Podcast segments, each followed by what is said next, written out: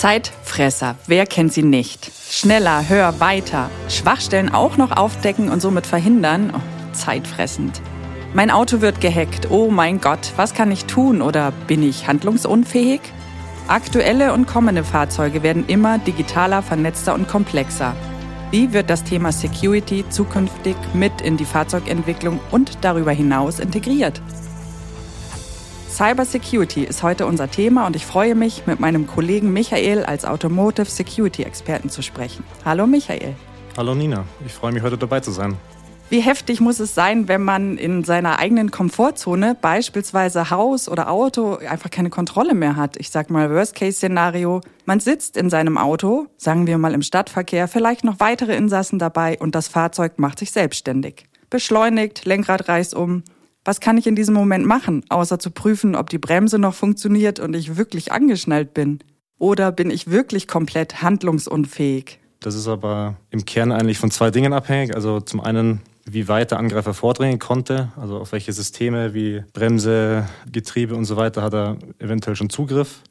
Und auf der anderen Seite eben auch, wie vorbereitet ist das Fahrzeug vielleicht auch selber schon auf so eine Situation, also wie eigenständig kann es vielleicht einen Angriff erkennen und entsprechend Gegenmaßnahmen einleiten. Es ist so, dass in aktuellen Fahrzeuggenerationen die Funktionssicherheit ja sehr stark Eigensicherheit sicherstellt. Bezüglich Cyberangriffen ist man aber aktuell einfach noch nicht so weit, dass man, wie schon erwähnt, einen Angreifer erkennt und sich dementsprechend auch eigenständig dagegen wehren kann. Also dass das Fahrzeug quasi eigenständig dagegen wehrt. Man braucht jetzt aber aktuell auch keine große Panik haben. Also es ist zwar schon so, dass die Angriffszahlen dementsprechend erkennbar auch steigen. Es ist aber auch so, dass so ein Angriff wie jetzt von dir beschrieben eine entsprechende Vorlaufzeit braucht. Also wenn man jetzt auf den relativ bekannten GPEC ähm, schaut, da haben die beiden Sicherheitsforscher gut eineinhalb Jahre gebraucht. Also da sieht man schon, ist auch nicht ganz trivial, relativ tief reinzukommen in ein Fahrzeug. Und auf der anderen Seite ist es eben auch was, das wir tagtäglich in unseren Projekten letztlich versuchen sicherzustellen. Also in unserer Projektarbeit schauen wir eben, dass speziell zukünftige Fahrzeuge dahingehend quasi immer besser und auch entsprechend sicherer werden. Okay, das ist beruhigend. Und was passiert dann? Nehmen wir an, das Fahrzeug kommt zum Stehen und ist entweder nicht mehr einsetzbar oder genauso fahrbereit wie vorher, also so, als ob nichts gewesen wäre. Ich stelle mir vor, dass ich umgehend den Serviceknopf drücke, um einem Agenten mitzuteilen, dass mein Fahrzeug gerade doch recht eigenständig agiert hat. Genau, richtig. Also als Fahrer hat man aktuell in der Regel, natürlich auch abhängig von dem Fahrzeug, das man fährt, eigentlich keine Möglichkeit jetzt zu erkennen, ob ein Angreifer da war oder vielleicht auch noch da ist. Deswegen ist es genauso, wie du sagst. Also man drückt in der Regel dann vielleicht den Serviceknopf, wenn man ihn hat. Dann kann der Service entsprechend, wenn die Funktion gegeben ist, also bei neuen Fahrzeugen ist es in der Regel ja so, dass man dann Fahrzeugdaten auslesen kann. Dann kann man vielleicht eine Prüfung machen und je nachdem, was man da erkennt oder auch nicht, wahrscheinlich erkennt man aktuell relativ wenig, speziell in Richtung Cyberangriff, kann man da entsprechende Maßnahmen einleiten. Also es kann zum Beispiel auch sein, wenn das ein-, zweimal auftritt, dass man dann halt in die Werkstatt fährt und entsprechend sein Fahrzeug und die betroffenen Steuergeräte einfach mal neu flashen lässt und damit eine Art System-Reset macht und wieder von Null startet. Okay, wie weit sind denn die Supportmöglichkeiten over the air? Wann wird wohin kommuniziert, dass das Fahrzeug oder gegebenenfalls eine ganze Flotte angegriffen wird oder wurde? Das ist aktuell noch abhängig vom Hersteller. Was da was ein bisschen mit ins Spiel kommt, ist die UNEC-Regularie, die es jetzt seit Mitte letzten Jahres gibt, die unter anderem eben auch ein Cyber Security Management System vorschreibt für die ganzen OEMs und die Zulieferer und damit eben auch eine Überwachung der Fahrzeuge im Feld. Und da kommt man dann relativ schnell quasi auch zu dem Begriff Vehicle Security Operation Center. Sprich, das wäre eben ein Operation Center, das für Fahrzeuge, die in Kundenhand sind, die diese Fahrzeuge überwacht. Sie, das Center bekommt quasi laufend Daten von den Fahrzeugen und erkennt unter Umständen dann gewisse Angriffe remote von allen Fahrzeugen, die halt im Feld sich bewegen und kann dann entsprechend von sogenannten Playbooks darauf reagieren. Also wenn man das jetzt aus Beispiel autonome Fahren äh, münzen würde, die Flotte bewegt sich quasi im, im Feld, auf der Straße ganz normal. Und im Vehicle Security Operation Center wird ein Angriff erkannt. Dann wird quasi automatisch, je nachdem, was man halt erkannt hat, wie auch das Risiko entsprechend ist, äh, ein Playbook abgefahren und quasi entsprechend darauf reagiert. Also man könnte sich vorstellen, dass dann zum Beispiel zurückgespielt wird an die betroffene Flotte, dass sie komplett degradiert wird, also dass dann zum Beispiel alle Fahrzeuge einen sicheren Zustand einnehmen, an den Seitenstreifen fahren, Motor ausmachen, also dass der Kunde auch quasi nicht mehr unter Umständen auch selber weiterfahren könnte. Das wäre so der Extremfall, aber mit diesen Playbooks versucht man dann quasi remote über die Flotte hinweg Maßnahmen einzuleiten.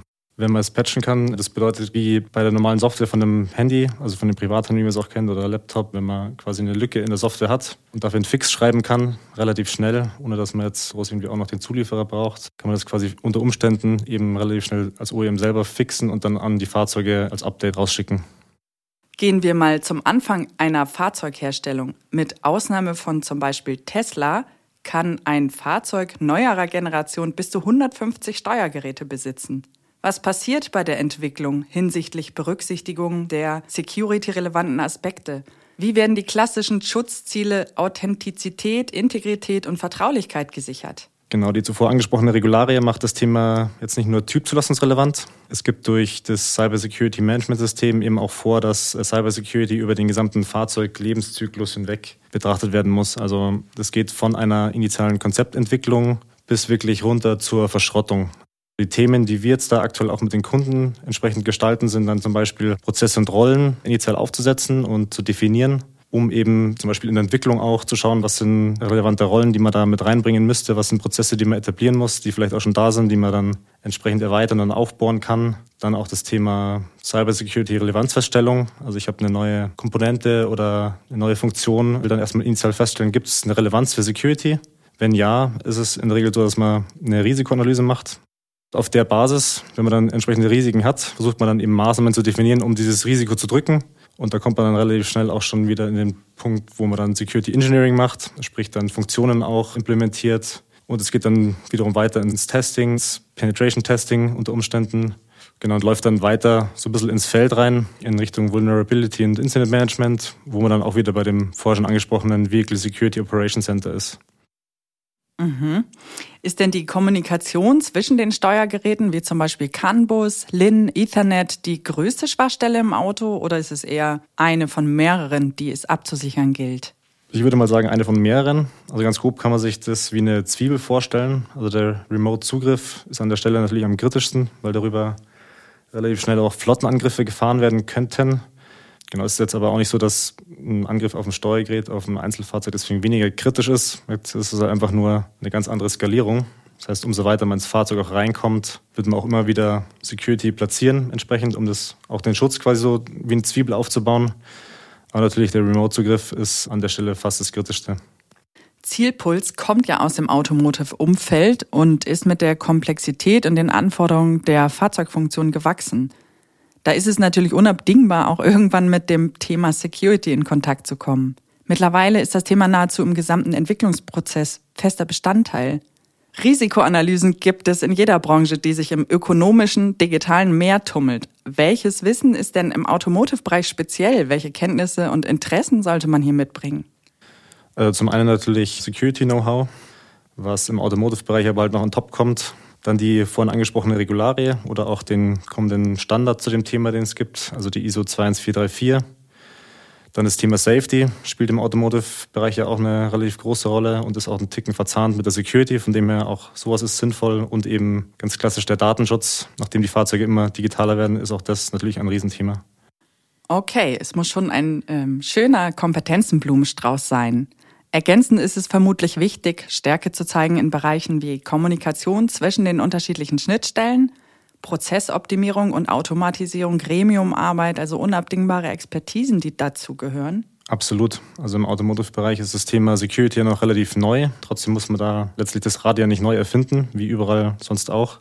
Wir können gerade beschriebene Kompetenzen eigentlich sehr gut bedienen, weil wir eben auch in anderen Branchen und Themen unterwegs sind und dort eben auch einen entsprechenden Austausch stattfinden lassen. So können wir eben aufgrund von vorhandenen bündelnden Kompetenzen und natürlich auch gemeinsam mit Kunden und anderen Kooperationen den Bereich Security stetig weiterentwickeln. Und wo siehst du als Automotive Security Experte die größte Herausforderung im Bereich Cyber Security? Wo siehst du die größten Risiken jetzt und zukünftig? Also in naher Zukunft würde ich mal sagen, auf jeden Fall das Thema Compliance, also die Erfüllung der Regularie und von dem Standard. Also da sind auch die meisten OEMs und Zulieferer gerade sehr gut beschäftigt. So ein Dauerläuferthema würde ich mal sagen, ist die Awareness. Also dass man auch ja, die Entwickler selber befähigt und dann auch so ein ja, Stück weit Security by Design machen zu können und ein bisschen mehr in die Zukunft gedacht. Eine Gesamtorchestrierung, also die OEMs, die Tier Ones und weitere Stakeholder, dass die quasi alle auch äh, ein Stück weit zusammenkommen. Zum Beispiel auch, wenn man jetzt Incidents feststellt, dass das dann unter Umständen OEM-weit irgendwie geteilt wird, dass jeder ähm, da eine relativ einheitliche Wissensbasis auch hat. Du hast gerade Security by Design erwähnt. Was bedeutet das? Genau, Security by Design ist letztlich nichts anderes, also wie der Name auch schon mitbringt, dass man ähm, by Design, also von Beginn der Entwicklung, das Thema Security schon mit bedenkt. Wenn man jetzt beispielsweise sich ein neues Konzept überlegt für eine Sitzverstellung, wie auch immer, und da mehrere Konzepte hat, dass man da eben auch sagt, was ist jetzt aus Security-Sicht zum Beispiel das Beste und was müsste man unter Umständen vielleicht für Funktionen schon mit reinbringen von Beginn an und dementsprechend auch die Hardware wiederum auslegen. Dass man letztlich sagt das nichts anderes, wie dass man ab Tag 1 das Thema Security mitbedenkt und nicht erst ja, nach der Hälfte oder nach zwei Dritteln von der Entwicklung, wo es dann eigentlich schon oft zu spät ist und dann relativ teuer wird. Und wo siehst du als Automotive Security Experte die größte Herausforderung im Bereich Cyber Security? Wo siehst du die größten Risiken jetzt und zukünftig? Also in naher Zukunft ist es auf jeden Fall das Thema Compliance, also die Erfüllung der Regularie und von dem Standard.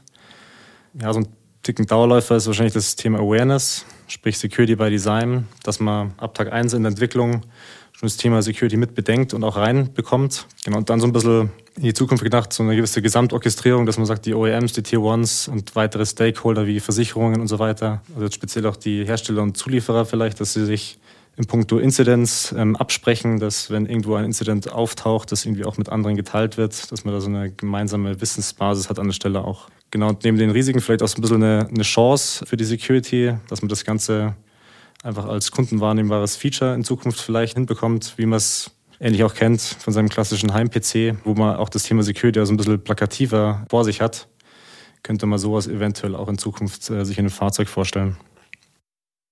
Das Einspielen von Updates ist für die meisten immer noch sehr lästig. Bekanntermaßen passieren 90 Prozent aller Angriffe, weil eben die Updates nicht eingespielt werden.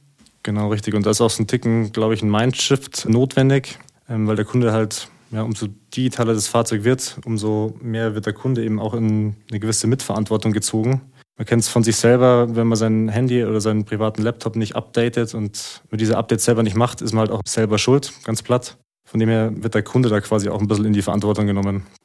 Mhm. Und wird es zukünftig Security vielleicht sogar als, ich sag mal, Verkaufssiegel geben, ähnlich wie bei der Auswahl eines Hotels? Ah, viereinhalb von fünf Sternen buche ich. Maybe Tripcar?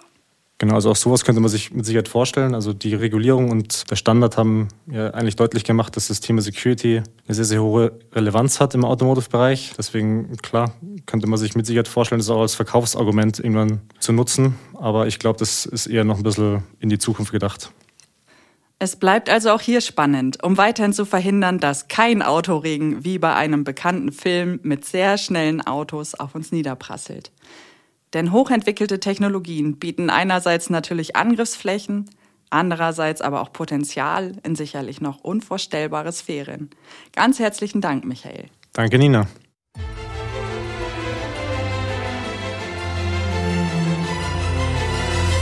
Und wer sich fragt, wer wir sind? Wir kommen von der technologieorientierten Unternehmensberatung Zielpuls und sind als Teil der Accenture-Gruppe mit Fokus auf Digitalisierung, Cloud und Security unterwegs. In diesem Sinne, wir freuen uns über Feedback und Anregungen. Bleibt interessiert.